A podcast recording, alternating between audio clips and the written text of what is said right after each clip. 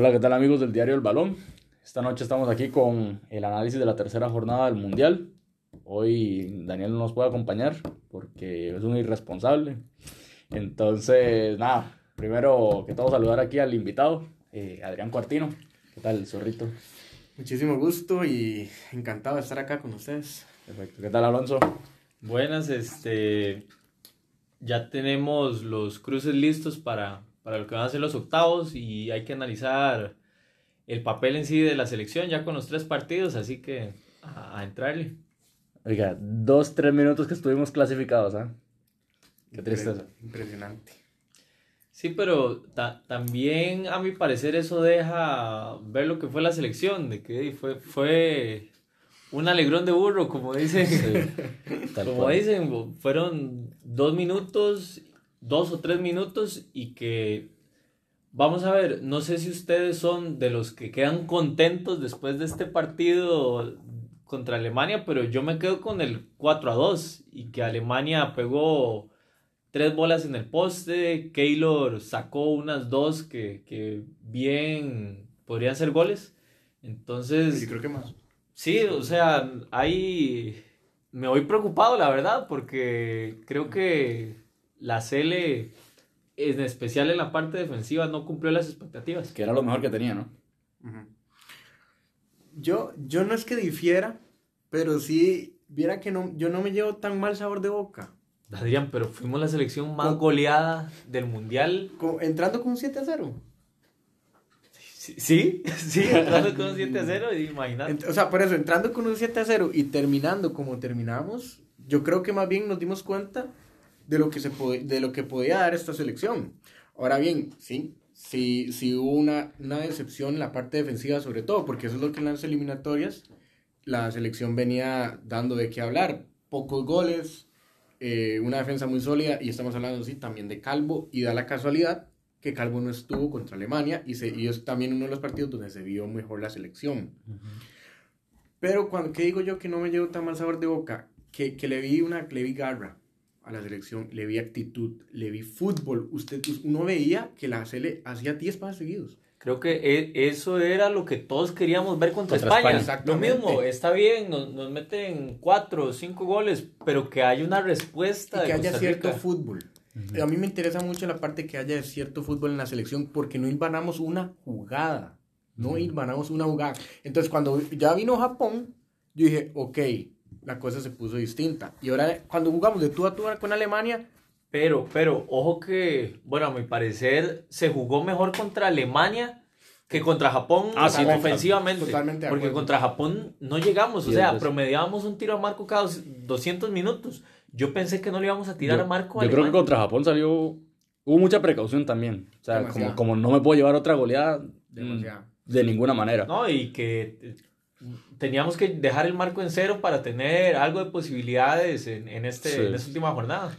Pero, pero igual... solo, solo decir rápidamente, yo sé que ustedes en programas anteriores ya habían analizado el partido contra España, pero, pero cuesta, cuesta entender qué fue lo que pasó realmente. Ese día la selección no se presentó no, no, no, llegaron. No, defendieron, no atacaron, no corrieron. Porque es que uno ve tanta diferencia contra Alemania y Alemania tiene muy buenos jugadores. Si bien es cierto, no es la mejor selección de Alemania, eso lo tenemos claro. No se puede comparar con la del 2014, ni con la del 2010, ni con la del 2006.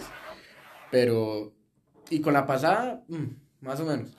Pero sí, sí, definitivamente cambió la cara. Lo que pasa es que el 1, el 1 a 0 contra Japón, anímicamente, a nosotros nos levantó, nos devolvió la esperanza de, de decir bueno, como sea que haya entrado ese gol, porque sabemos que el portero de Japón se comió ese gol, eh, es por algo. O sea, algo tiene que hacer esta selección si, si va a llegar viva a la última fecha, porque después del partido contra España, todos la damos por muerta. Y aquí Pupi decía que se va a llevar una goleada con Japón o que, o que teme que se lleve una goleada con Japón y luego con Alemania. Que Alemania metió cuatro, metió cuatro.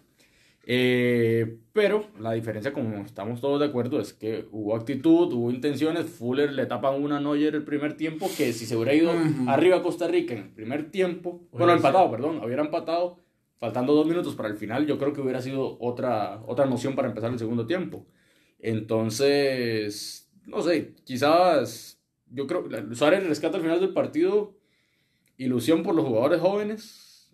Yo creo que todavía tienen que demostrar porque... Sí, pero algunos, vamos a ver, pasaron la prueba. Sí, sí, yo creo mi parecer Brandon y Jewison pues podrían... Es que yo creo que... Dieron la talla, dieron la talla, mi hacia, hacia adelante creo que bien, o sea, creo que lo han demostrado, pero lo más importante que tenía, o lo mejor que ha mostrado la selección es la defensa, y Celso Borges y Jelsin creo que ha sido la mejor dupla de los últimos casi 8, sí, 8 años, digamos, digamos que 2014 acá.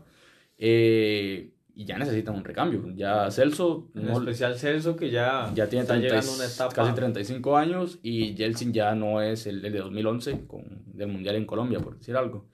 Entonces, y eso, ese, eh, el día de España, los cambios para mí tenían que ir por ahí porque Celso Borges estaba caminando. Jelsin Tejeda, pese a que tiene su ímpetu, con el balón no estaba haciendo gran cosa. Y no hay cambio en la banca para, para eso. No hay, no hay recambio para la media cancha e inclusive eh, en los dos partidos, bueno, perdón, en los tres partidos, el que tenía que bajar a crear fútbol era Joel Campbell. Inclusive contra, contra Alemania, Campbell estaba jugando en la media. Y la casualidad que por en algunos momentos se ve que ingresa Brandon Aguilera en, el esquema de juego y ahí se comienza a armar algo. Sí. Pero si no están ellos dos, costaba mucho. Sí, no, no. Y digamos, em, eso es un punto muy importante analizar a futuro y de esta selección. Sí, o sea, no había una creación de juego en el medio campo. No había. O era por las bandas o pelotazo. Y eso creo que es una de, de las cosas que se le achacan al cuerpo técnico, no solo a Suárez. Pero, a ver, yo creo que también eso viene de, de hace años atrás por el esquema que se utiliza, porque ellos usan una línea 5 para fomentar los carrileros. no, pero decir? antes no teníamos tanto problema porque teníamos a Brian Ruiz que nos manejaba muy bien la media. Y ellos pueden jugar tanto por dentro. Ruiz y Bolaños pueden jugar tanto por dentro como irse afuera si era necesario para ir a tirar. Claro, pero ahora no, ahora, no, hay quien haga eso. o son muy extremos o juegan muy por dentro. Y era una buena asociación con Campbell ahí. Y ahora, Campbell es un jugador que tampoco tiene recambio, porque Campbell te puede jugar por una banda, te puede jugar de centro delantero, media punta no hay jugador que haga Para mí, la línea que quedó debiendo más fueron los delanteros, porque ni a Anthony Contreras se le vio pues prácticamente que nada. Si bien es cierto que no le llegó mucho la bola, pero creo que también le hizo falta cuando, cuando tenía contacto con el balón, no sé, provocar algo. Creo que varios se quemaron en el partido de España, como lo fue Carlos Martínez, como lo fue él, por ejemplo. Eh, no, pero, pero es que Carlos Martínez no vio más minutos. O sea, tuvo 45 minutos contra España. Pero había, más, alternativas en la línea defensiva que en la ofensiva. En la ofensiva llevaron tres delanteros. Era más difícil sacar a, a, Contreras. Eh, Zamora otro que, que no juega, no juega el, día de ayer, ¿no? Por ejemplo. No. Eh, llamativo era. Justin Salas entró muy bien. Justin Salas yo era el que ese era, yo pedía lateral derecho. No sé por qué al final no. Que a pesar que sí. Ese, fue de los pocos cambios que pudo dar la talla. un gol entró por por la banda ahí de, de, Justin, creo que le robó la espalda, creo que fue el gol de, de Kai Havertz, pero de igual forma entró y se vio otra selección con Justin Salas en cancha. Más que esa banda, esa banda, esa banda fue problemática porque Fuller lo sufre el primer tiempo y no era ni siquiera culpas de Fuller porque se venían desde, desde atrás y llegaban allá. Es que la dupla, la dupla Waston y Fuller no estaba en, no, y, estaba y por alguna, de ese lado. Por alguna extraña razón, eh, no sé por qué Suárez no analiza eso para el partido contra España. Es que yo no sé. O sea, sí, vamos a ver, sí lo analizó, por supuesto. ¿Qué habrá analizado? Es lo que no se Bueno, sí lo estuvo ese día, pero ¿qué, le hubiera, ¿qué hubiera hecho distinto con respecto a lo que hizo Suárez ese día? Acordemos que Suárez salió con línea 4. por eso mismo. Pero era, era, lo que venía usando en la, eliminatoria. para mí Costa Rica se ve mejor con la línea. Yo hubiese usado una selección muy parecida contra la Alemania. Y no es que me esté quitando el tiro, sino es que, digamos, esa línea de, de ¿cómo es que se llama? De cuatro me parecía muy arriesgada. No sé por qué. No, es que, vamos a ver, salimos con línea de cuatro, pero echarnos para atrás. Entonces, no, era, era, era, como un poco contradictorio. Si vamos a aguantar España, ¿por qué no plantear un mejor bloque atrás? Exactamente, ese es mi punto. Bueno, pero volviendo un poco al tema, eh, con lo que usted decía, Alonso, este, mm, me quedo, sí, hay una parte que es la parte ofensiva que nos quedó debiendo la CL en el Mundial, creo que nos queda claro. Ahora bien, sí siento que hay cosas para rescatar. Eh, vi algunas declaraciones de, de, Juan Pablo Vargas, que por cierto, darle una estrellita, ponerle una medalla, porque qué jugador. Realmente es el futuro de la defensa de este país. Sí, porque es el capitán. en la línea defensiva es el, es el más joven, si no me equivoco. Y es el capitán de un equipo que tiene su renombre a nivel de América, sobre todo en Copa Libertadores, y que pónganse a pensar, ¿desde hace cuándo? O no se me viene nadie a la cabeza. No, nunca. Ha sido capitán de un equipo importante a nivel de América y sobre todo de, de, de, su, de, de Comebol. Entonces va por ahí. Tuvo gol, bueno, tuvo la jugada del gol, sí, hizo gol. Eh, tuvo presencia, marcó jugadores que se vieron más bien, los de Alemania a veces se veían lentos, a veces se veían rápidos, dependiendo de la dinámica del juego. Creo que eso se rescata mucho. De Justin Sala se rescata. Ahora bien, ¿qué, ¿qué esperar para estos próximos años? ¿Cómo lo ven? Algo muy rápido. Sí, para lo que se vienen, las eliminatorias creo que no van a empezar en marzo, porque ya he escuchado varias opiniones ahí de que está muy encima, tal vez sea en junio. Eh, pero bueno, hablemos de los que creemos que no van a seguir. Kelly Navas da una declaración que, que, que, me hace dudar. No sé si, si piensa estar en el ciclo nuevamente. Eh, Celso Borges, yo pienso que si bien no está tan veterano, o sea, sí, pero ya yo creo que ya, con cuatro ciclos mundialistas es demasiado. Yo creo que ya cumplió su ciclo y él debe reconocerlo en caso de que no lo haya hecho. Lo tiene para irse en un buen momento, por decirlo así. que, que, no sea que lo retiren. Yo vi una nota donde nombres como Celso, Keylor, Duarte, pensaban, o sea, no se da por hecha que su salida. su salida de la selección. Pero ahí me quedo pensando, ¿qué es lo mejor para Costa Rica? ¿Que ya ellos den un paso al lado? Yo quería comentar algo importante. ¿Qué le pasó a la selección para el 2010? No clasificó que pasa en 2014. Por ahí llevarnos un, ese tipo de, esos tipos de golpe, como ese 7-0, o que las, todas nuestras estrellas, entre comillas, se vayan, por ahí viene bien. Por ahí viene bien para renovar esa selección. Ahora, pasa también un tema cultural y es que de, en este continente no se usa eso de que el jugador se retire de la selección. O sea, es mentira. O, es muy esporádico. Lo hacen que yo creo que los brasileños son los únicos que lo hacen, si acaso porque los demás prácticamente ya los dejan de convocar, ellos no dicen nada. Los, los retiran. Alguna de dos, o los retiran o ellos dejan de ir. O dejan de ir, correcto. vea, tenemos los dos casos claros donde, por ejemplo, Pipo González estaba siendo regular en las convocatorias, él decidió hacerse un lado. En cambio, Brian Reese, que a pesar de que, mucho. que a, pesar de que no viene bien físicamente ni futbolísticamente, a fin de cuentas fue convocado y pues no. Ahora, bien, eh, bueno, no sé si. Adelante, adelante. Este tema que yo sé que. que Polémico. Que, Popi hubiera mencionado. Él no quería que siguiera Suárez. Suárez está renovado. ¿Qué piensan ustedes? O sea, yo creo que todos coincidimos en que esa renovación fue muy apresurada. Pero después de los resultados del Mundial, ¿crees que es válido, válido que siga o te parece que debería evaluarse? Yo, yo creo que a nivel país, no, a nivel país no. Creo que a nivel latinoamericano nos cuesta mucho lo de los famosos procesos. Lo vemos en la Liga Nacional, vemos a la Liga Deportiva Alajuelense quedando a ver, pero demasiado en ese tema. No se sacan resultados, como la liga es un equipo grande. Chao técnico. No sé, podríamos darle la oportunidad. Yo no pienso que haya que echarlo, que haya que lincharlo, que haya que hacerle varias cosas. Ahora bien, ¿cómo va a estar conformado ese proceso? ¿Qué es lo que va a llevar? ¿Qué jugadores de recambio va a dar? En esos primeros años es donde creo que los directivos, en este caso de la, de la Federación Costarricense, eh, tienen que evaluar eso ahí. Ok, ¿estamos haciendo un buen recambio? ¿Estamos generando buen fútbol o es más de lo mismo? Pero sí le daría la oportunidad, en lo personal. Yo creo que también hay que ser realistas del grupo que le tocó a Costa Rica. Muy duro. O sea... ¿Quién, quién esperaba eh, que le ganáramos a Alemania o España? Es que no, no estaba dentro de... no sé si es el grupo más duro que nos ha tocado, porque si bien en el 2014, en 2014 estábamos con tres campeones del mundo, pero lo que era Italia y era Inglaterra en ese entonces, o sea, era, era decepcionante. De hecho, vi el comentario de un periodista que, que, la, que la se ve muy mal, que esto, que el otro. Y sí, por un lado sí, pero por el otro lado no. Entonces es complicado analizar, es complicado llegar a una conclusión. yo creo que hubo malo contra España, bueno contra Alemania y el más o menos contra Japón. Más o menos contra Japón es que también yo pienso que ese partido, ese partido no pasó absolutamente nada. Pero no, se, controlaron mucho. Yo no sé qué le pasó a Japón, realmente. Al que vi reconocible fue a Japón. Sí, puede ser. Creo, creo que un punto importante de Japón, pónganse a ver, equipos con los que les jugaba de tú a tú, como son jugadores tan rápidos, pudieron hacer los goles y hacer las jugadas que invararon. Un equipo que se les encierra, no pueden. Y eso es algo que debería, para en unos próximos minutos comentar, Croacia.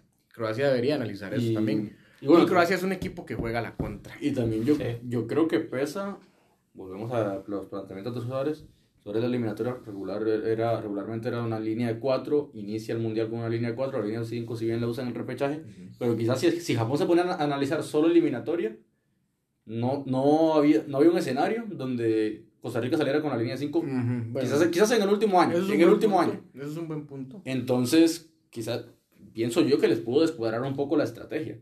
Ahora bien, el planteamiento que, que mete ese día, fueron ¿quiénes fueron los cambios? Waston, Waston, Torres entró, Torres. Waston y Gerson Torres al fueron, final, no. fueron los... Hasta ahí. No, pero o sea que A la con respecto de, de España a Japón, Ajá. fueron dos cambios. Ahora, Sí, no, resaltar que todos pedíamos por lo menos tres o cuatro cambios. Y, solo, y aparece con dos solamente. A mí me llamó mucho la atención. Eh, tal vez algo analizar el partido contra Alemania. ¿Ustedes qué creen? Eh, pecamos un poco en la parte ya con el 2-1. Nos, no es que nos relajamos, tal vez lo que yo digo es la euforia nos, nos cegó un poco, nos, Es que no, no sé, porque de mi parte yo también esperaba, no sé, mantener ese resultado. Y fue muy rápido, fue muy rápido es que también. Fue, fue de un momento a otro. Y es que, vamos a ver, hay que darle el mérito a la Cele por, por esos dos goles, claro, son dos goles a Alemania, pero sí hay que dejar algo claro, es que la defensa de Alemania fue un desastre. total. En, en los dos goles, en el primer tiempo tuvimos dos ocasiones claras de frente al marco que Joel pifió una volea y Venegas no se esperaba, no pudo definir con zurda. Entonces, de ahí también hay que sacar eso, ¿verdad? Que, que Alemania, bueno, de hecho queda fuera del mundial y sí, sí es preocupante porque van dos mundiales que se quedan fuera en, fase de en fase de grupos, entonces Y también... con equipos nada malos, o sea, como para quedarse en una fase de grupos. No, no, no, porque no, hombre O por sea, por lo hombre- menos como para clasificar de fase. Exactamente. Así que digamos, el- es que, a ver, lo- ustedes dicen que lo del 2 a 1 que se relajaron, pero es que todo el primer tiempo fue de Alemania, o sea, tristemente. Sí, eh, Costa Rica tuvo dos llegadas claras, pero Ale- Musiala, Musiala se paseaba a todos los defensas de Costa Rica, Cierto. iba de un borde de área Muy al otro jugador, borde, y si no podía patear la soltaba, entonces vuelve y empieza el ataque de, de Alemania. Eh, Nabri, Sané, o sea, era un partido muy difícil para la selección. Demasiado difícil. Y... Pero es que vean los nombres que está mencionando, o sea, son jugadores top del mundo. Sí, sí. los y- tres que acabas de Y mencionar. Co- Costa Rica se, se encuentra el, el 2-1 en una contra que, que Kendall Waston sale y yo me preocupé yo- porque yo dije, ellos llegan a perder el balón y Waston está por allá y no va a volver a tiempo.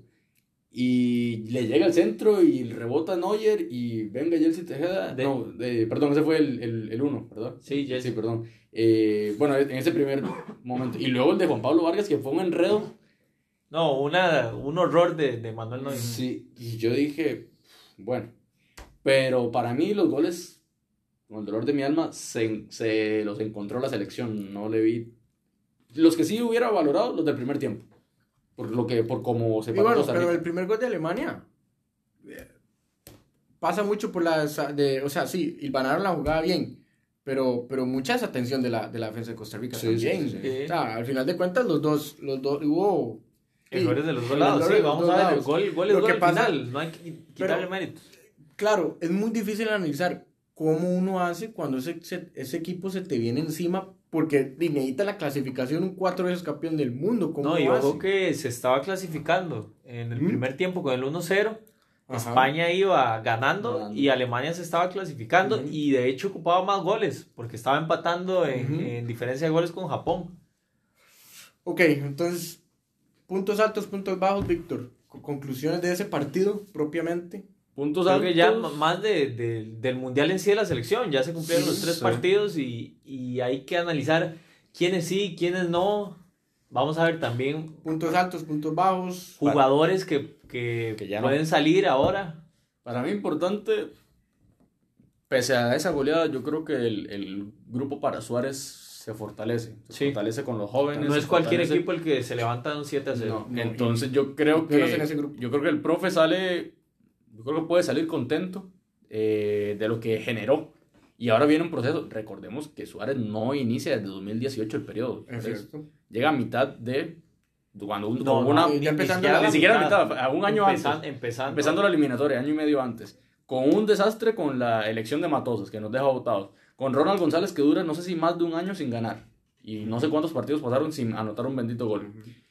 Y viene Suárez, que no sé por qué decir. Bueno, sí, sí entiendo, porque la selección, y es un tipo que ha estado Fue mundial. una elección muy valiente. Eh, sí, porque la situación de la selección no era buena. Y al principio de la misma eh, eliminatoria tampoco. O sea, ya eh, los No, otros fue un desastre. Y como otros puntos altos, creo que Jay Wilson Bennett le falta experiencia, sí, eh, para algunas tomas de, de decisiones, pero creo que tiene mucho ímpetu, mucha. Se le rescata el partido contra Japón. Sí, o sea, el tipo- un tipo que lo intenta al menos, un tipo que va y enfrenta a los, a los defensores. Lo de Juan Pablo Vargas desde la eliminatoria lo vengo pidiendo, ya él pide pista para estar en la titular. Le doy la razón a Víctor, lo pide desde hace mucho tiempo. Y creo que ya es hora de que, de que él sea el recambio de, de Duarte y del mismo Sí, Watson, que yo esperaría que no estén en el próximo proceso. Y que ojalá no Ya le... se les nota. Y, y es que ojalá no le, no, no le vaya a costar a Juan Pablo ahora porque va a tomar la titular ahorita con 26, 27 años. Por ejemplo, Duarte llega a la selección mucho antes, mucho más joven, digamos, o tiene un, un- tiene formación en, selecciones menores, por decir un, por, por- eh, bueno, ejemplo. le ayuda a hacer rodaje con, con el equipo en que está en Colombia. Sí, claro. Que esperaríamos que después del Mundial, ojalá una oportunidad en Europa. Yo creo que ya Juan se van Pablo. porque su compañero de saga en, en Millonarios tira un post antes de que Juan Pablo viaje a Qatar como de despedido. No, no sé si se va uno de los dos o si se van los dos, pero yo creo que ya salen, ya salen y cumplen ciclo. Ojalá que se dé. Eh, siguiendo con los puntos altos, yo creo que Brandon Aguilera, eh, yo tenía dudas por el torneo que tuvo con Guanacasteca, pero creo que no, le- no, le, no le pesó, no le pesó, se mostró bastante bien. Y creo que son como los tres... Ron Wilson jugó poco, pero tampoco se asustó contra un, un Alemania que estaba avasallando a la selección. Entonces me parece interesante, es un tipo que tiene una talla bastante imponente. Justin Salas. Justin Salas tiene que ser el lateral derecho de este periodo, como sea. eh, y es un tipo polivalente, puede jugar de contención también. Entonces, no veo por qué no. Son cinco jugadores que podrían ser la base. Hay que buscar delanteros. No, y creo Venegas, que, yo pa- creo que ya no. para este próximo proceso, este Calvo, Campbell, son jugadores que van a seguir en la selección y que van a ser los nuevos líderes. Inclusive no sé quién será el próximo capitán, pero yo pienso que Campbell que ya está Campbell, en sí. buena edad para, Soy capitán. para ser capitán, sí. Es que si salen Celso, Brian y Keylor es el único que. Es que Joel tiene una, una carrera bastante importante con la selección. Sí, Y y, inclusive internacional trein- 31 años tiene es- Campbell. Ok, entonces 91. podríamos decir que el recambio generacional pareciera, y tal vez me estoy adelantando mucho y estoy este, festejando, festejando antes de tiempo, pero pareciera ser prometedor. Creo que podríamos concluir. Al menos se está haciendo algo. Al menos yo, está al menos haciendo ya algo. hay Yo- nombres, ya, ya hay algo. Yo creo no que hay, dos cosas en, en el medio de este periodo hacia, hacia el Mundial de 2026 que Costa Rica tiene que mostrar algo distinto para uno creer porque viene un cambio fuerte. O sea, si se, si se cumple, fuerte, si se cumple, si se cumple lo que estamos planteando nosotros es, es un cambio impactante. Entonces, Sobre todo en la parte de arriba. Ajá. Entonces, por ejemplo, Liga de Naciones, hay que salvar ese grupo y hay que ir al Final Four y hay que buscar la final del Final Four como sea. Copa de Oro, a mí me parece que ya es hora de que Costa Ah, Rica vaya a hacer algo a la Copa de Oro. Copa de Oro ya hay que pensar es en, lamentable. Es lamentable, La sí. en estos últimos años, ¿verdad? Y en Costa Rica es un equipo que tendría, por el Para peso pelear. mínimo, mínimo, tendría que estar en las semifinales. Y le cuesta La llegar a las la semifinales. última fue con el famoso penal que, que erra Froilán Ledesma, si no me equivoco. Sí. Entonces, Semi, no sé si fue la última. n- no sé por qué Costa Rica no asume ese, ese torneo como debería ser. Y a mí me parecería interesante, no sé cuál va a ser el formato de Copa América para 2024. Si, si pudiera ser uno de los invitados, sería clave para darle más rodaje a estos En jugadores. Ecuador va a ser, si no me equivoco, ¿verdad? Había problemas. Qatar vuelve. Qatar vuelve al... Qatar vuelve a la Copa Oro. Vamos a ver cómo está eso. Pero a mí me, me interesaría que en los tres torneos Costa Rica vaya a competir, no que vaya Sí. a ser Y creo, a ver qué sale. creo que, que Luis Fernando Suárez tiene esa intención, inclusive lo decía en, en conferencia. Hablaba de eso, que se viene Copa Oro, se viene Y usted, Alonso. ¿qué más le rescata a la selección, aparte del cambio nacional? Yo le rescato mucho que la actitud a levantarse del golpe contra España. Aquí en esta mesa yo dije que, que nos íbamos a ir goleados en los otros dos partidos. Inclusive contra Alemania yo no creí que... que Eso, era, eso era lo más lógico de pensar. pero eh, cerró bocas. Pareciera que Costa Rica, al igual que algunos equipos ticos, como que ocupa algo en contra para poder, para poder... eh, Más bien pareciera que el 7 a 0 eh, hizo, ese cambio para que Costa Rica llegara a ganar a Japón y le hiciera ese partido a Alemania, porque quién sabe un 3 a 0 que hubiese pasado. Sí, sí, sí, exacto. Pa- pa- Ujú. eh, tal vez lo que pasó en el Mundial pasado con, con el Machillo, en 2018, que Ajá. Costa Rica tuvo tres partidos, partidos malos, pero no sin pena ni preocupantes. Sí, exacto, sin pena ni gloria. Puntos Bueno. altos, Adrián. Puntos altos, yo creo que, y no es por quitarme el tiro, pero todo lo que ustedes mencionan es bastante rescatable de la selección. Eh, este, mm, por eso yo decía que no me deja tan, tan mal sabor de boca. Me, me, me preocupa un, par- un poco la parte ofensiva del equipo, ver cuál va a ser ese recambio. Vimos que Anthony Contreras mm, tal vez se lava la cara para la próxima eliminatoria. Y este, mm, creo que sí, me quedo con lo que ustedes dos dijeron. Creo que, que eso es lo que me llevo y esperar a las elecciones el próximo año a ver cómo vamos a avanzar. Rápidamente, cosas que, que me preocupan, sí, la ofensiva. No veo tantas cartas. Nombres. O no, no, No hay, no hay quién para suplir ahorita. Venegas no va a seguir, yo creo que ya no sigue. Un tipo de 35 años casi. Eh, Campbell va, ya va a entrar a una edad también avanzada. Y Contreras. Ok, ¿quiénes piensan, rápidamente, quiénes piensan que se van del proceso, hablemos, llamémosle desde el Bueno, 2014? te, te termino con lo que, no, no, que Ok, me preocupa dale. y te digo quiénes no siguen. Dale. Me preocupa ofensiva y me preocupa eh, el recambio para Celso y para Yeltsin. La media cancha en sí, en la contención. Esa parte me preocupa bastante. Y el hecho de que hay que estar contra la pared para reaccionar. Una selección así, o sea, no Siempre puede se va a llevar golpes. Sí, es muy difícil. ¿Y quiénes no van a seguir? Duarte, no va a seguir Brian, no va a seguir Celso. Y yo creo que el Keylor, no sé. Está, está no sé, porque yo pensé que ya él iba a decir ya, pero la declaración no me, no me da pistas. ¿Creen que no le da a Keylor para un mundial más? Hay que ver Son dónde va a pocos los porteros de 40 años que han ido a mundiales, si no me equivoco. El de Colombia, Farid. Farid, pero... Ahorita Talavera con México. Sí, 40. pero como tercer portero, claro. Y, y Yo- creo- depende mucho de cómo, de dónde va a estar, de si va a estar jugando, de qué pasa si Patrick Sequeira puede tomar la posición, si no aparece otro portero aquí en el medio local, que también es válido. Uno no sabe qué pasa en Bueno, eso es otra parte, eso es algo a tomar en cuenta, el recambio de la El portería. cambio del portero, El sí. Y, y la, la vara tan alta que dejaría Keylor, bueno, para, Bueno, para que- pensarlo, ¿verdad? Que Costa Rica se ha caracterizado por tener buenos porteros, pero Ujú. sí hay que encontrar a alguien de, de recambio a Keylor, porque de momento Dino. Patrick Sequeira fue, pero Patrick Sequeira no ha demostrado nada al momento, pero... No ha tenido tantas oportunidades tampoco, ¿no? Sí.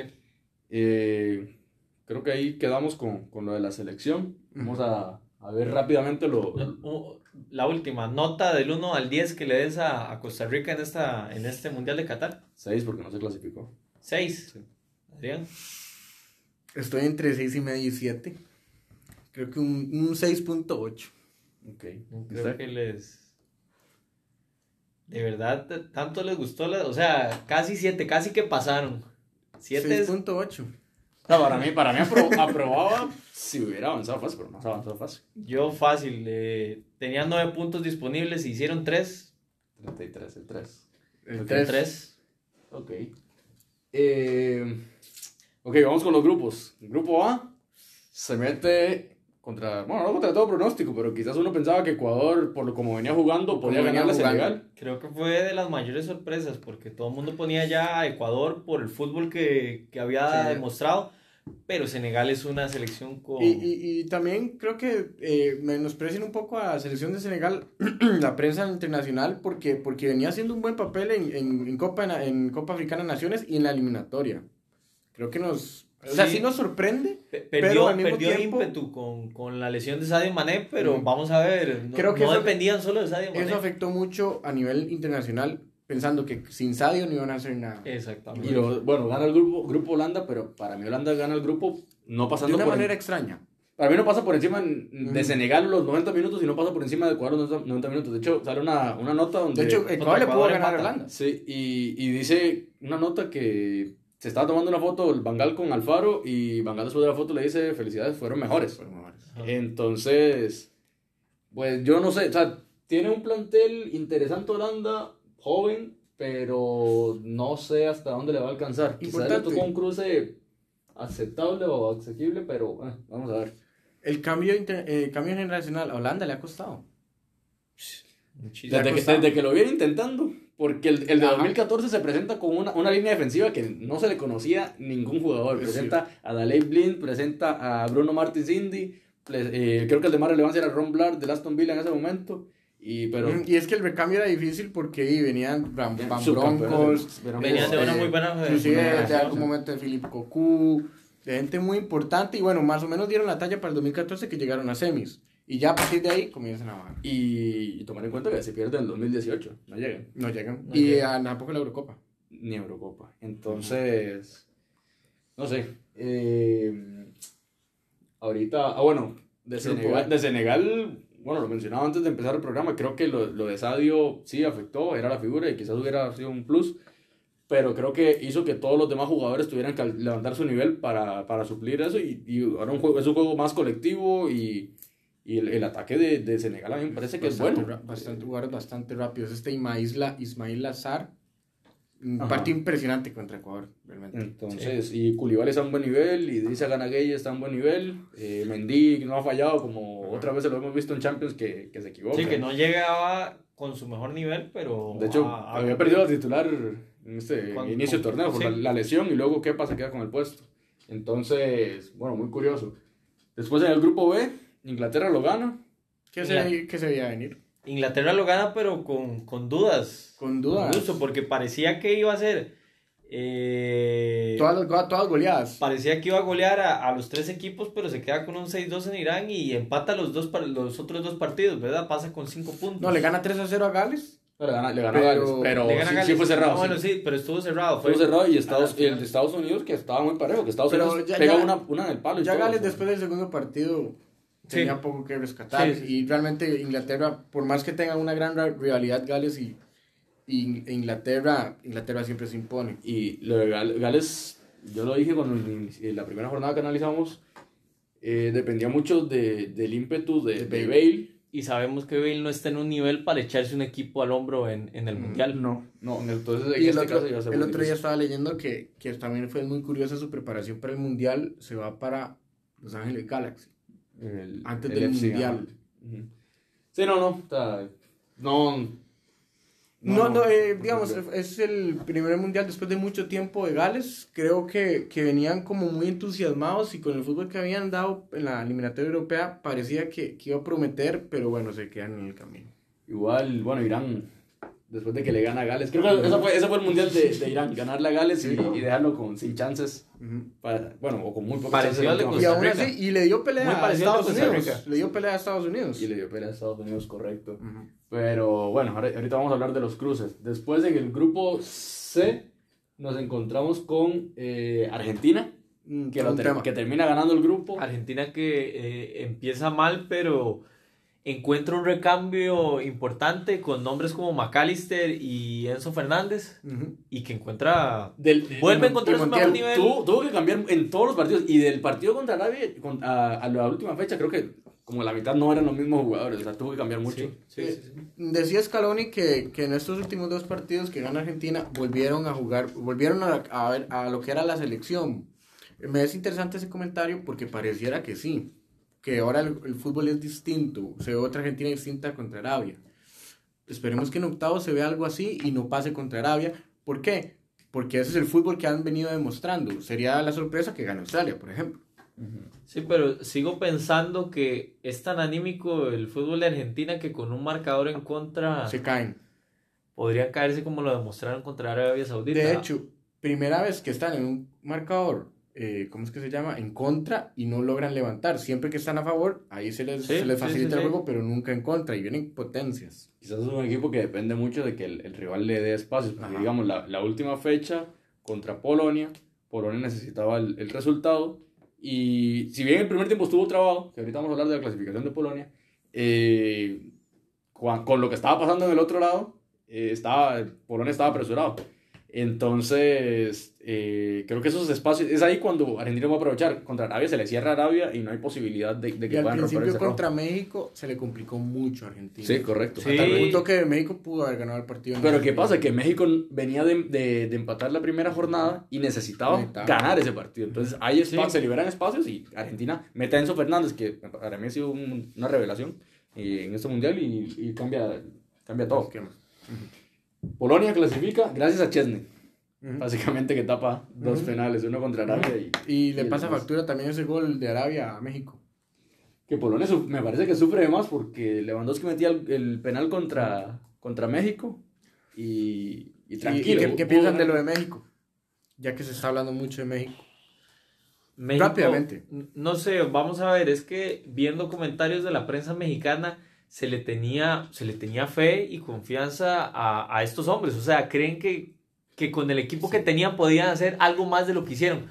Pero a mi parecer eh, están en un recambio generacional donde tienen que recurrir Y a... sinceramente la selección mostró muy poco en eliminatorias. Mostró muy poco en eliminatorias y en sí todo el proceso con el Tata Martino para Fue mí... muy extraño y fue muy malo, realmente.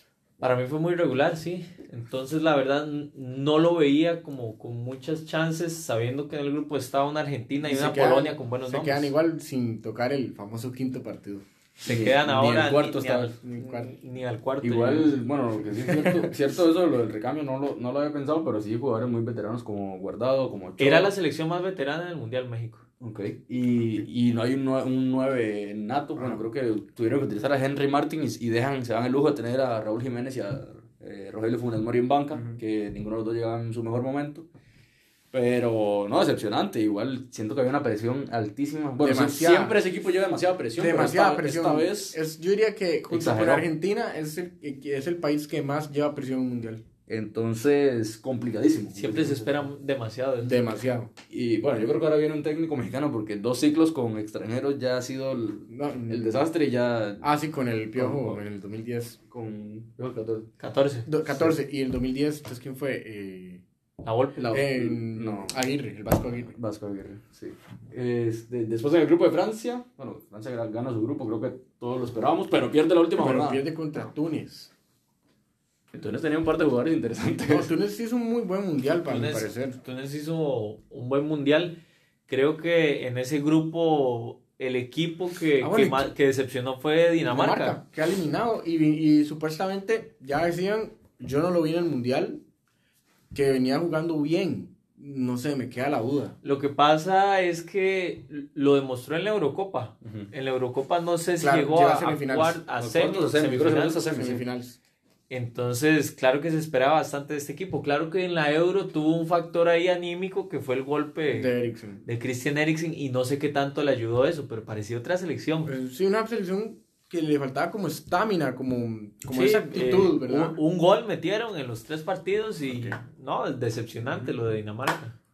Y bueno, sí, básicamente Y- Francia y... Australia clasifica, un Australia que en el primer partido le empieza ganando Francia, sí, después se lleva su goleada, pero viene empate y viene a ganar la última jornada.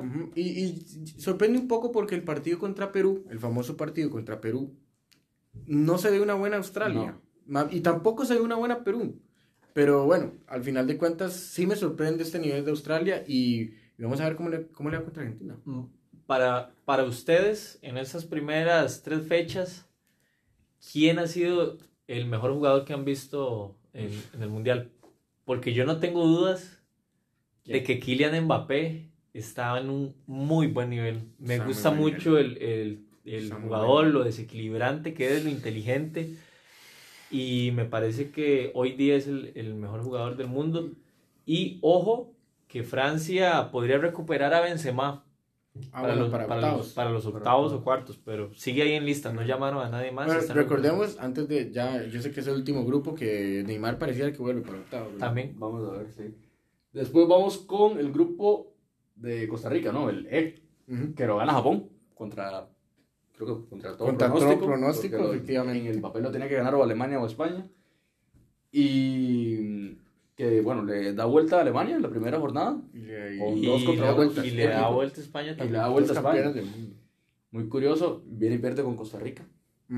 Todavía pero, pero creo que ese partido pintaba más para empate que otra cosa. Sí, pero muy interesante ahí el análisis de Adrián más eh, eh, que dijo que dijo ahora que un que el único equipo que llegó a encerrarse le fue Costa Rica. Y no pudo y no pudo con ellos, sí, correcto. Un... Bastante interesante ese Japón-Croacia. No demos por muerto a Japón, ¿verdad? No, para nada. Ahora, ahora, lo analizamos, vamos a terminar del cierre de los grupos. Pero sí es cierto, es bastante cierto lo que dijo Adrián. Y España que viene y hace la goleada del 7-0 y, todo para abajo. Empate y derrota contra Japón. Y estuvieron afuera dos minutos, pero estuvieron afuera dos minutos de la clasificación. Y no hubo reacción. Quizás pequé de fanático en el sentido de que vi muy bien a España en ese 7 0, por supuesto, pero ahora no me queda muy claro y con una selección de Marruecos que ya lo vamos a tocar, que está pues, increíble. Yo creo que lo que pasó en ese 7-0 fue que España en su mejor día se encontró a Costa Rica en su peor día. sí, sí, también. Porque también lo, España fue destacable en ese partido. Sí, sí, jugaron muy bien. Marruecos gana el grupo, Marruecos me parece que tiene jugadas a balón parado bastante peligrosas. Jugadores extremadamente rápidos. Muy rápidos. Le gana el partido a Bélgica y creo que se lo ganan bien porque Bélgica no... Yo diría que no es que se lo ganan bien, es que les pasaron por encima. ¿Es Bélgica la mayor decepción de este mundial? Dicen que sí. Sí. ¿Ustedes qué opinan? Yo sí. Vamos a ver, yo me esperaba que... Vamos a ver, que no fuera esa selección del 2018 que llegó a semifinales y que eliminó a Brasil pero vamos a ver, yo no me esperaba que fueran eliminados en fase de grupos con un solo gol y, y, cero puntos. A mí lo que pasa es que se cumple. Eh, empatan eh, contra Croacia. Empataron con Croacia. No, y le ganan, le ganan a Canadá. Ganaron a Canadá. Pero, bueno, ahorita, comentario extra de CONCACAF, muy triste en este mundial. Le ganan 1 a 0. Le ganan 1 a 0. No, y Canadá, Canadá empieza jugando muy bien. Canadá empieza jugando muy bien, pero, pero bueno. Eh, Ahorita tocamos el tema de Canadá. Sí, y bueno, Marruecos yo veo ese partido bastante cerrado. Fue, fue la selección africana que más me gustó. Eh, y es que es la mejor. Creo que este y Senegal, creo que a mi, a mi parecer, ¿verdad? Subjetivamente hablando, es la mejor selección africana que hay. Me, me llamó mucho la atención la garra que tiene ese equipo, la intensidad, la rapidez. Y ahorita lo venía hablando con, con Alonso y no sé si usted lo sabía, Víctor, pero este equipo de Marruecos lo entrenó, eh, o sea, lo preparó el director de, de, Arabia Saudita. Ah, no, no sabía. Entonces, también entendemos por qué Arabia Saudita eleva el nivel eh, en este mundial. Pero creo que, creo que podría ser la sorpresa, Marruecos. Okay. La verdad, puede ser la sorpresa. Croacia, que no hizo lo mismo que hizo en Rusia 2018 definitivamente, pero vuelve y se mete a, a, unos octavos de final. Y una Croacia que... Que tiene una buena generación. Hombre por hombre, pero, ok, sí, sí, sí, Ya, no pero, pero no es la misma de, hace cuatro años. no es la misma Ahora, Croacia es un país... Sin Rakitic y ¿quién más? Eh, Mandzukic. Mandzukic fueron. Dos jugadorazos. Dos jugadorazos. Eh, el portero Subasic tampoco está. Eh, Lovren tampoco. Eh, no, Lovren sí. Lovren, está jugando. Eh, no, no he podido ver los partidos de, de Croacia, la verdad. Eh, pero, pero definitivamente no, no, no, no, es lo mismo. O sea, no es lo mismo. Eh, me voy, me voy por no, no, no es la misma Croacia, estamos de acuerdo. Pero, es, pero ahí va, va a lo siguiente. Pero sigue teniendo un, un jugador como Modric. Pero me parece que es una selección, bueno, eso, y es una selección que no sé por qué, pero le va bien en los mundiales. Porque en el 98 va y llega hasta semifinales, si no me falla la memoria. Hace cuatro años fue subcampeón. Y creo que en solo 2014 tuvieron el descalabro en ese caso. Pero bueno, estaba el anfitrión y México creo que con el Piojo Herrera llegó un buen momento y se le cuadró después bien Holanda. Eh, pero en general creo que lo, lo hace muy bien este equipo. Entonces, bueno, tiene como una cierta, pues, suerte de, casi, de un casi campeón. Sí, puede ser. Pero casi no, ¿verdad? Porque obviamente Francia le pasa por encima en la final, pero bueno. Ok. Eh, después el grupo de Brasil. Creo que gana Brasil. El, grupo... Primero iría el grupo de... ¿El, el G es el de Brasil? Ah, sí. Primero el grupo de Brasil. el grupo G lo gana, lo gana Brasil lo gana, pero perdiendo hoy con Camerún. Con, un Camerún que. Gracioso. Que no queda tan mal. Un 3 a 3 contra Serbia. No hizo mal mundial. Y le gana a Brasil. Le, no clasifica por una cuestión le faltaron goles, Como pasó en el grupo de al lado también. No, no es un mal. Eh, me rescato a Aguacar. Me parece un muy buen jugador. Eh, ya, viene, viene la expulsión. O sea, le sacaron amarillo porque tuvo que parar a Rodrigo o a, a Rafinha en una contra, no me acuerdo quién fue. Viene, mete el gol y se quita la camisa. y simplemente espera al árbitro para, para la expulsión. Y, hizo, creo que hizo doblete en, en contra Serbia. Entonces, es un jugador que, que si bien es cierto ya tiene su edad, me parece que, que dejan alto el creo, nombre creo que todas las selecciones africanas cumplieron, ¿verdad? Hicieron un buen papel. Hicieron un buen papel, claro que sí. Eh, también nos queda, bueno, Suiza, bueno, Serbia, Serbia, analicemos Serbia rápidamente. Hombre por hombre, pareciera una buena selección. No es una mala selección, pero queda de ver porque al final de cuentas termina perdiendo, termina empatando y nada de nada. Queda de ver, creo que nunca encontró un conjunto y bueno, con mucho en defensa. La defensa fue la que quizás hombre por hombre le faltaba. Sí. Y Suiza que, que se mete. Como siempre. Suiza es otro que también le, va bien en los mundiales, por lo menos pasa la ronda. Pero... Sí, y, oiga, y fue el que eliminó a Francia en la Euro. Sí. A, por penales. Y creo que también es una buena eliminatoria. Entonces, es un equipo al que hay que ponerle ahí cuidado, cuidado y atención para, para estos octavos. Y, cerramos el, último grupo que tuvo un cierre bastante, apretado. Acá tenemos un analista especial del fútbol uruguayo. Este, eh, uno, uno queda con tantas sensaciones y a veces cuesta ser objetivo. Pero, y también coméntenme qué opinan ustedes, pero lo del Tornado Alonso venía bien, la selección uruguaya tenía que ganar cuatro partidos para la eliminatoria, los gana. Se levantó. Se levantó porque, el, claro, tengamos en cuenta que el maestro Tavares, muchos años de tener a la, a la selección, hace el recambio, el Tornado Alonso le va bien, la gente estaba ilusionada y viene y pasa esto en el Mundial. De verdad que, que muchos, muy mal sabor de boca deja, pero también impresiona porque con, y creo que todos estamos de acuerdo en esto, la camada de jugadores jóvenes uruguayos con los de ya experiencia daba para más. Sí, creo que, es, de las mayores sorpresas. Uno esperaba mucho más con figuras como Fede Valverde que llegaba en un muy, buen nivel, eh, Bentancur, otro jugador joven, Darwin Núñez que ya se van posicionando en, equipos top de y venía siendo, si no me equivoco, en Champions en 9, 7, 8 partidos, 7 goles. También, sí, sí, pero eh, le pesa, no, no sé, creo que en sí en la eliminatoria a Uruguay le costó hacer goles y creo que esto fue lo que lo mató, no, no pudo concretar, hoy se queda cerca, se, se queda inclusive por goles, hay un tema también polémica de la FIFA, pero bueno, ahí queda, ya para... Hay un, hay un, penal que no pitan al final la Cavani. sí, uno de los tres tenían que pitarlo, pero de, y no, lo pitan, pero bueno, no, no se puede quedar con eso la selección. No, pero igual, igual había que ganarle a, Corea, no podía, no podía, no se puede perder contra Portugal. Es, es llamativo lo de Corea, ¿verdad? Sí, sí. Le gana a eh, Portugal. Pero Uruguay me gustaría decir que a mí me gustaba más el equipo de 2018. O sea, el plantel que había para 2018. Sí, prometía más. Para mí, sí, porque el medio campo que tenían. A mí me hace falta un Nández en este equipo. Yo sé que quizás no está en su mejor momento, pero a mí me hace falta un jugador importante. Un Torreira no, lo pone, no lo puso el tornado. No lo, no lo quiso, no lo ha utilizado. Y a de Rascaeta lo mete, me parece que lo mete a la fuerza. Eso es todo, lo que todo el mundo le eh, achaca al tornado. El mejor jugador de América hoy en día es Georgian de Rascaeta para mí. Entonces, el medio, el medio campo que te lleva a cuartos de finales hace cuatro años, que vendría ahorita mucho más experimentado, con más colmillo, a enfrentar estos partidos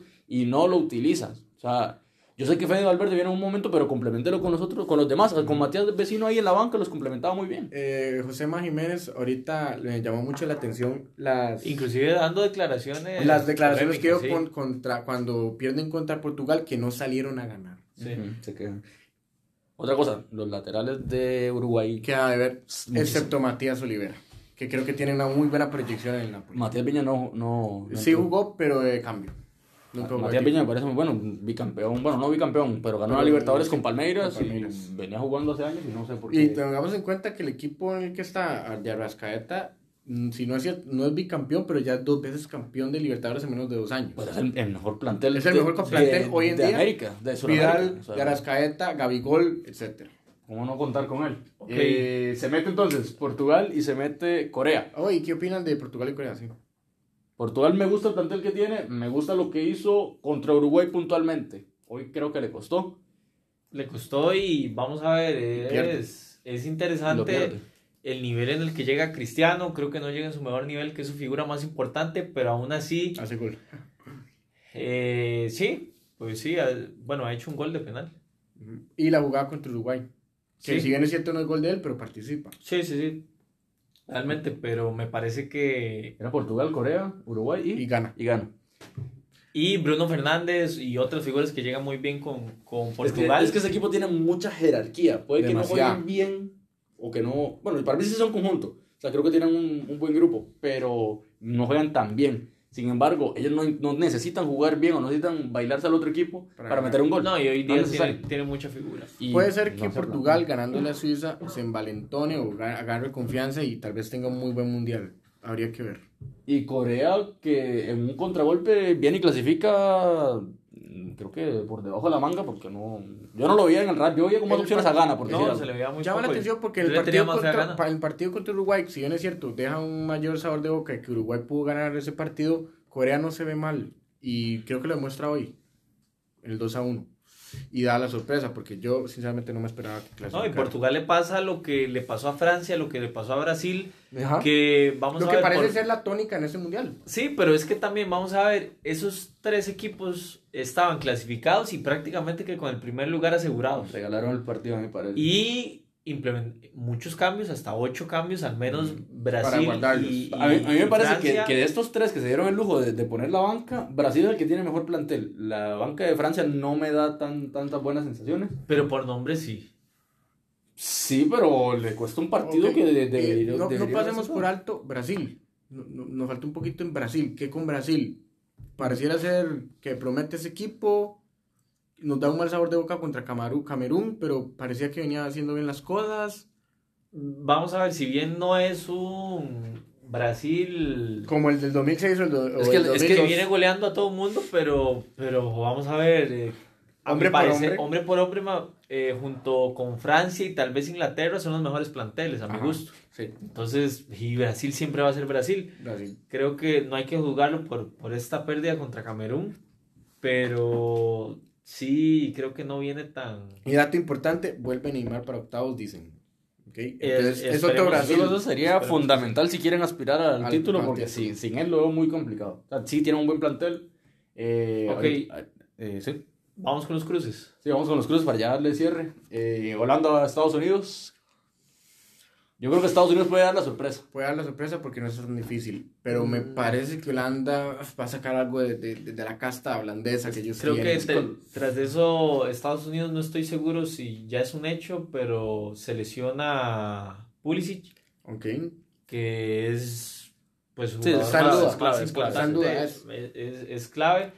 Y no sé, tal vez ese grupo mm, no fue la mejor prueba para, para Estados Unidos, pero Países Bajos creo que sí pasó la prueba. Vamos a ver, pasa con siete puntos en un grupo con Ecuador y Senegal, que son Mm, muy buenas equipos. selecciones. Y sí por nombres creo que están, y por la experiencia de Bangal en mundiales me parece que, que sí están un peldaño arriba que Estados Unidos. Ahora bien, el mejor partido de Estados Unidos se ve contra Inglaterra. Yo creo que jugar contra europeo puede subirles el, Puede subir, el claro. ánimo o, o el juego y ver qué pasa. Está para los dos, poquito más tal vez para, Inglaterra- eh, para Países Bajos, pero bueno. Yo me inclinaría por Estados Unidos, creo que puede haber sorpresa ahí. Después Argentina, Australia, creo que el claro favorito es Argentina. Pero bueno, No ya sé vimos qué qué piensa. pasó contra... Sí, ya vimos lo que pasó con Arabia. No, con Arabia. sé si Australia es el equipo más débil en los octavos de final, hombre por hombre. Puede ser. Creo que es el Puede equipo ser. más débil y Puede ser, pero con el, con el empuje que tuvo Argentina en estos dos últimos partidos no veo cómo se le pueda complicar ese partido. Es que eso es un detalle bastante importante. ¿Cómo llega? hay que, hay que ver bien, analizar bien cómo juega Argentina ese partido. Eh, ¿Sí lo dan por fa- favorito Argentina o...? De Argentina, sí. Eh, Japón-Croacia. Partidazo. Yo creo que Japón va a seguir la tónica y le va a ganar a otro europeo. Partidazo, la verdad que pareciera, o sea, no hay que llevarnos por las emociones, pero pareciera que Japón puede, puede sacar ese resultado, claro que sí. Creo que, que el escenario le puede costar y como lo decíamos anteriormente, que un equipo como Croacia que Se le va a cerrar líneas. Y le puede complicar a Japón. le, le puede complicar a Japón. Y Creo son que, jugadores muy rápidos. creo que Croacia, que también con una media cancha importante. Luka Modric, Kovacic. Está, está para los dos, Creo, pero creo que es de los cruces más parejos. Puede ser más parejo. Creo que es Está el para los dos, creo que es de los clubes más parejos ahorita. Y de- del nivel que mostraron en el mundial, ¿verdad? Supuesto. Brasil, Corea. ¿Le ven chances a Corea de hacer algo? Muy difícil. Muy difícil, no. Creo que Y más con Neymar. Yo creo que si, si Brasil pone la titular, no hay mucho que hacer. creo que Bueno, que la va a poner. es- eh, antes veníamos hablando del cruce más más parejo, creo que este es el más, Más disparejo. Sí. Podría sí, ser, sí, claro. sí. No, sí, sí, de hecho sí. Y, eh, sí, claro que sí. Inglaterra-Senegal. Uf, este es otro. De. Este es bastante- otro que se las trae. Porque Senegal no se ve mal contra Holanda, viene y le gana a Ecuador. eh, y Como que va encontrando su mejor forma, como que vino Sí. de, de, de menos a De más. menos a más, correcto. Y, y Senegal es uno de esos equipos que puede complicar a Inglaterra porque tiene jugadores muy rápidos Y creo que- un, juego muy, un juego muy directo. Estos son los, los equipos que le pueden com- complicar bastante a Inglaterra. Que Y aquí se va a ver bien Inglaterra. O sea, aquí Yo creo que vamos ese a sí- analizar sí es bien- una prueba de esta, es, esta es la prueba vamos a para analizar Inglaterra. Sí, bien aquí, sí- Inglaterra. aquí sí podemos y, ver que- para qué está y- y Inglaterra. cómo es el equipo de Garrett Southgate que siempre ha sido muy criticado también. Eh, ok. Ok, que les parece que puede dar la, la sorpresa Senegal. ¿A quién, ¿A quién van clasificando? Yo, Yo- Es que, es que una cosa, yo quiero que Senegal dé la sorpresa, pero. A ver, yo tengo la idea de que a los equipos africanos o de CONCACAF, cuando llegan a estas instancias, como que le queda grande, o la mentalidad les cuesta, o emocionalmente se vienen abajo por, por X o Y razón, y no, no hay cómo sacarlos de ahí. Creo que Inglaterra. Acordémonos del famoso Senegal del 2002. Sí, de hecho que. Equipazo, que por cierto el director técnico fue parte de ese equipo. Sí. Entonces, De hecho, curioso que, ¿se acuerdan que en 2002 clasifi- bueno, fue en Corea-Japón? ajá. Muchos de, de ese momento, Senegal, Corea, Japón. Vamos a ver si no se meten otra hasta semifinales, Sí, sí, es Corea. cierto. Y sí puede dar la sorpresa a Senegal, pero por alguna extraña razón, este partido no sé por qué me acuerda al Inglaterra-Colombia. No sé por qué de la, del Mundial pasado. Pienso que un- eh, Senegal tiene un nivel parecido a la Colombia pasada y, y Inglaterra el mismo, pareciera el mismo nivel. Y, y siento que, que si no se planta bien Senegal en el tema emocional, en el tema futbolístico, Sí. se lo lleva a Inglaterra por un gol muy así perdido. Sí, sí, sí, creo que. Y Inglaterra que viene eh, haciendo eh, papeles buenos en, Semifinales. en, en com- en competiciones. Eurocopa final, Mundial semifinal, eh, semifinales. Entonces, Eh, Francia-Polonia. Yo creo Ah. que Francia debería pasar por encima, por lo que tiene, por cómo clasificó. sí, y es que no hay una Polonia como con tanta muy- capacidad para defenderse muy como. desorganizada. Sí, no, no, no, la verdad no le veo mucho. contra Argentina le fue bien. Sí, Y- sí, correcto, y que, que Porque un lo equipo, clasifica por goles. un equipo que su portero es su, Su figura. su, Sí, su porque figura, Lewandowski pues no se ha encontrado sa- todavía. sabemos. O ese es otro tema que llama la atención. No se encuentra Lewandowski. Es que no tiene. o sea, Es ese, que no ese tiene- equipo, ese equipo no. No. En medio y campo no uno podría haber rescatado un poquito a Zielinski, que es una ficha muy importante en el Napoli. Pero también queda a ver. Sí. Pero es que tres con tres jugadores no sacan los No. partidos. No, es lo mismo que, que tal vez Serbia, que tiene muy buenos delanteros como, Tadic, eh, como. Tadic, Vlaovic o o, Mitrovic, pero, pero es complicado si no se le crean las, las acciones. Entonces creo que Francia Creo que no Francia debería pasar ningún problema. Marruecos, Eh, España. Marruecos, España, yo lo veo parejo. Partidazo. Yo lo veo muy parejo. Partidazo. Ma- Marruecos va a dar la sorpresa con, contra España, porque España, veníamos hablando de equipos que vienen de menos a más y creo que España Pareciera viene que es de, más a menos Más o menos. y Marruecos cierra muy bien. O- ojo que este Mar-. Marruecos tiene tres o cuatro jugadores que juegan en la Liga Española. O que han pasado, porque Hakimi, por ejemplo, tiene más Amrabat. Bono, Amrabat. Eh, Bofal. Muy bueno. De los jugadores más rápidos que Y- existe en el mundial.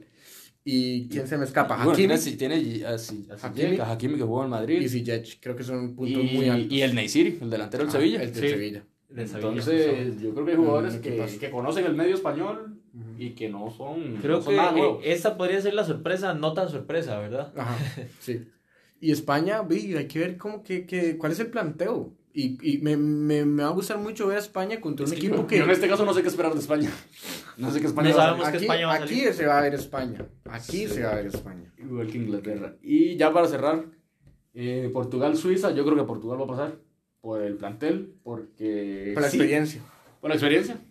Es un proceso bastante largo. Y yo creo que si hacen el, el partido que le hicieron a Uruguay, no tienen por qué sufrir contra Suiza. Mm, Es que es otro, para mí Suiza, como veníamos hablando, eh, podría complicar a cualquiera, tiene las figuras y en esos torneos tiene presencia, entonces creo que le podría complicar a un, a un va a ser complicado. Y también se me, se me viene a la mente rápido, son equipos que se han enfrentado mucho en eliminatorias. Se han enfrentado como cuatro o cinco veces en los últimos años. O más. Va a estar peleado.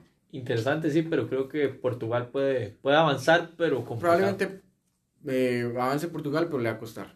Ok, nos vamos. No, nada, muchas gracias Adrián por estar hoy acá. La verdad fue bastante placentero la compañía. Para mí fue un gusto gracias, acompañarlos y, y sigan con el programa. La verdad es que da un gusto Que, escucharlos. que se repita.